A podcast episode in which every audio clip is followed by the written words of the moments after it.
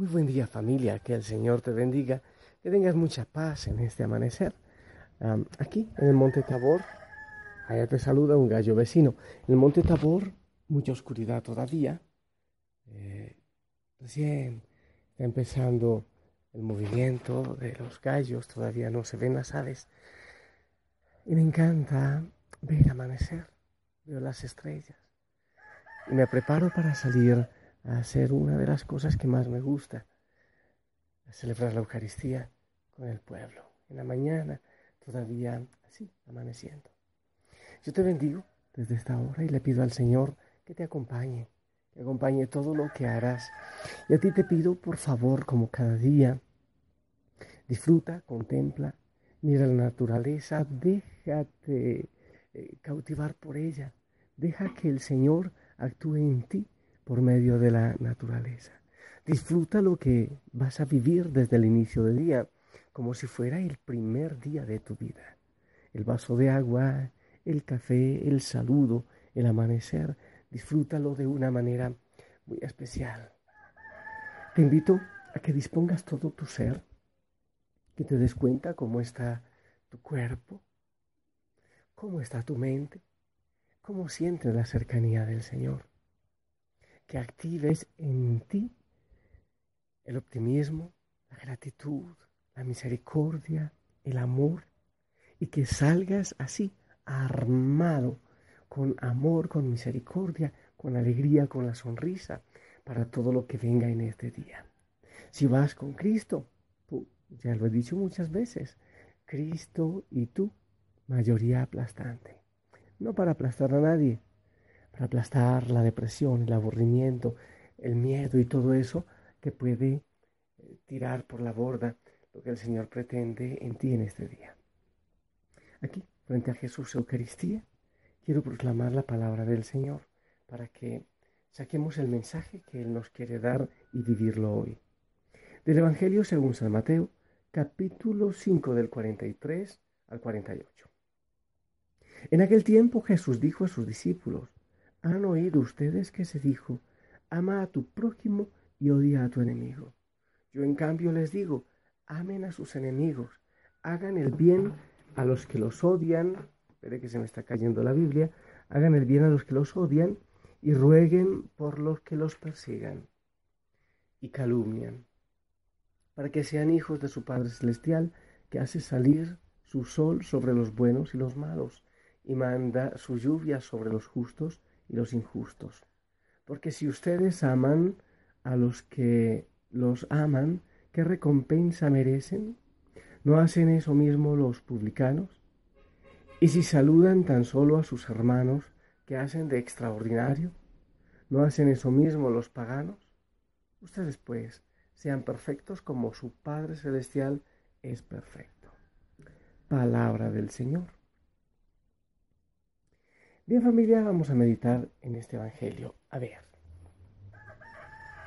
He estado buscando desde hace un buen rato, incluso anoche, si hay algún texto explícito en la Biblia que hable de amar a los amigos y odiar a los enemigos.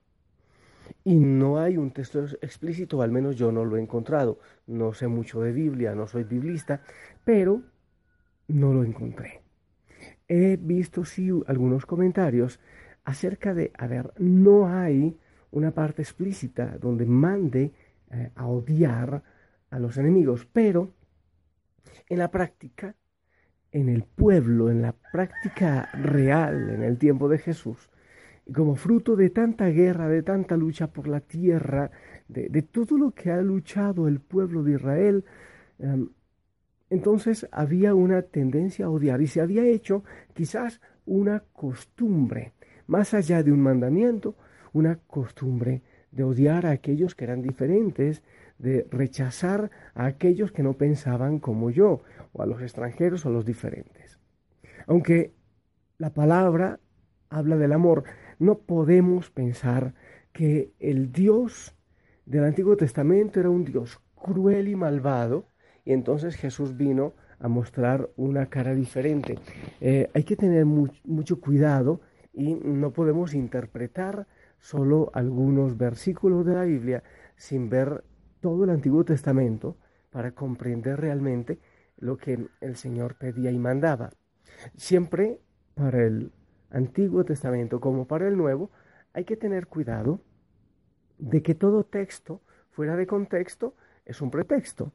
Entonces no podemos agarrar un versículo y, ya tomarlo como una verdad para, para, para toda la Biblia o para todo el Antiguo Testamento. Entonces, en lo normal, y por eso dice Jesús en el Evangelio, han oído que se dijo, han oído que se dijo, o sea, como que era una, una cosa en la vida práctica, el odio.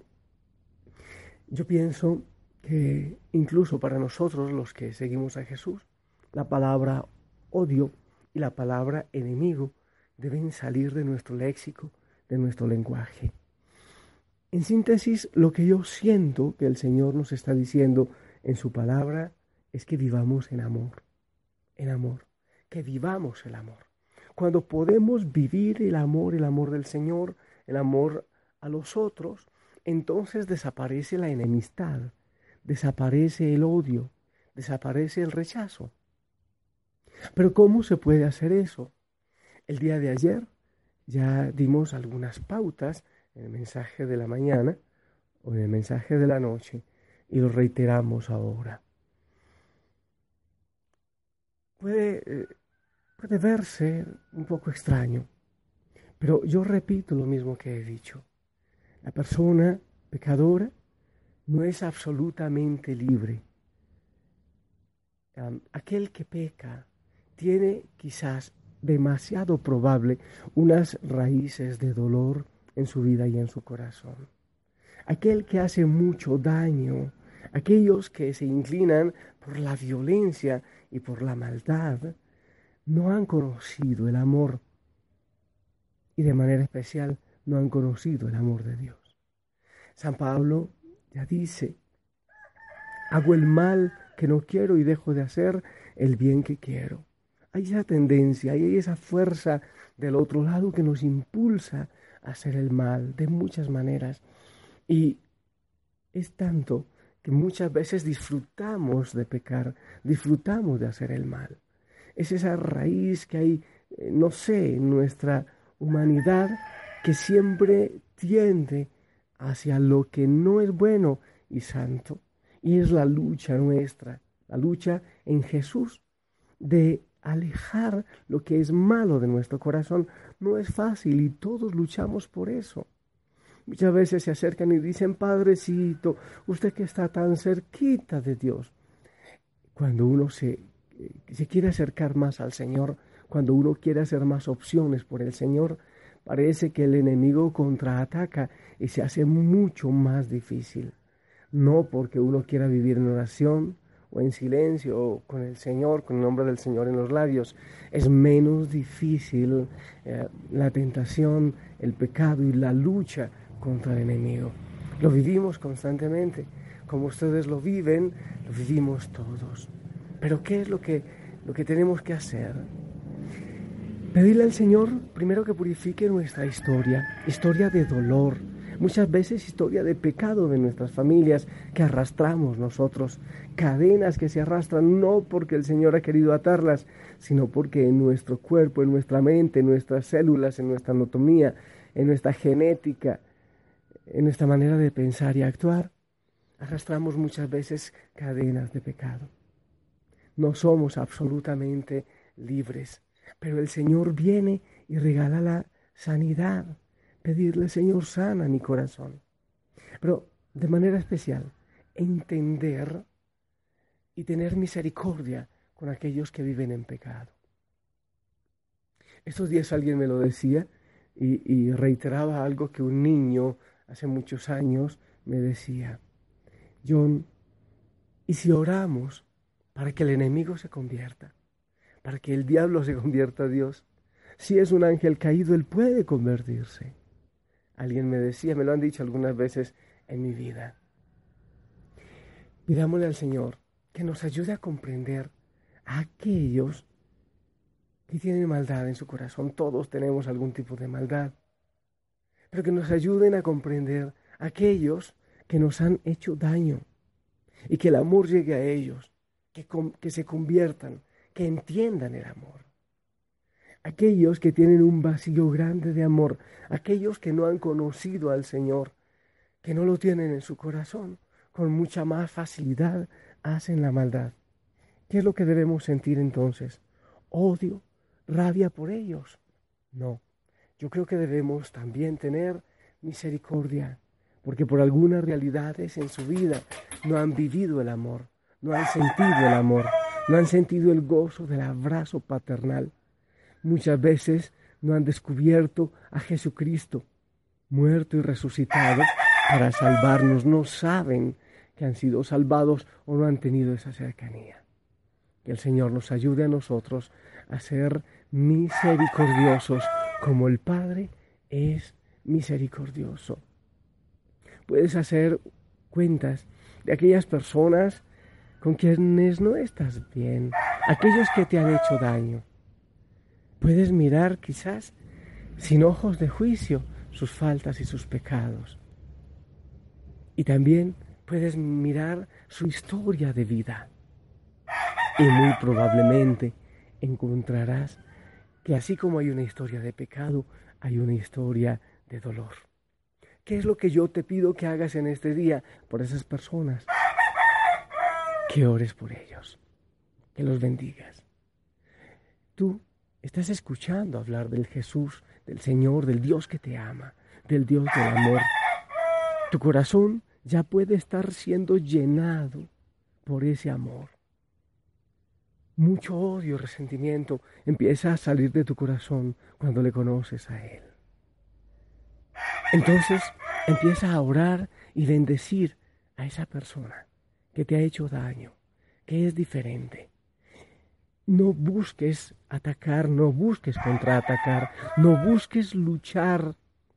Como decía ayer, no es que te dejes maltratar, no. Pero obviamente defiende tu integridad, obviamente. Pero ora por esa persona. No luches contra la persona. Lucha con el, contra el espíritu del mal, contra la falta de amor que hay en esa persona. ¿Y cómo lo puedes hacer? En oración. Ora y bendice. Bendícela. Pon el rostro de esa persona en la cruz del Señor. También esa persona quizás ha tenido su corazón crucificado. Y pídele al Señor que llegue a ese corazón, que lo transforme, que lo redima y que le enseñe el amor. Empieza a orar por esa persona. Hazlo constantemente. Y yo te aseguro que el Señor obrará grandemente en el corazón de esa persona y también en tu corazón. Y llegará la luz como poco a poco empiezo a ver a lo lejos la luz del sol aquí en el monte Tabor. Llegará a tu corazón y al corazón de aquel que te ha dañado o por quien tú te has dejado dañar. Yo te bendigo y le pido al Señor por ti. Le pido al Señor también, claro, por aquellas personas eh, quienes no, no me quieren, para quienes no soy un dulcecito que el Señor les bendiga, bendiga su corazón. Aquellos que siempre piensan mal en su corazón, que el Señor les bendiga y les acompañe. Yo te bendigo a ti, que el Señor te ayude a ser misericordioso, a sembrar el amor, no el odio, ni la discordia, ni la crítica. Que el Señor te acompañe en el nombre del Padre, del Hijo y del Espíritu Santo. Amén. Y te pido que me bendigas. Amén. Porque tú eres bueno, porque para siempre tu misericordia es. Cada mañana al despertar, sé que en ti puedo confiar, me sostienes con tu gran fidelidad porque tú eres bueno, Señor, porque tu justicia, justicia eterna es. En ella me deleitaré En tu verdad caminaré por tus sendas de justicia. Guíame. Cada mañana al despertar, sé que en ti puedo confiar. Me sostienes con tu gran fidelidad. Cada mañana al despertar, yo sé que en ti puedo confiar. Me sostienes con tu gran fidelidad. Hace mucho frío. Cantar a esta hora es complicado. ¿Has escuchado los gallos? Que Dios te bendiga, sonríe, ponte el uniforme. Un abrazo grande. Te amo en el Señor. Hasta pronto.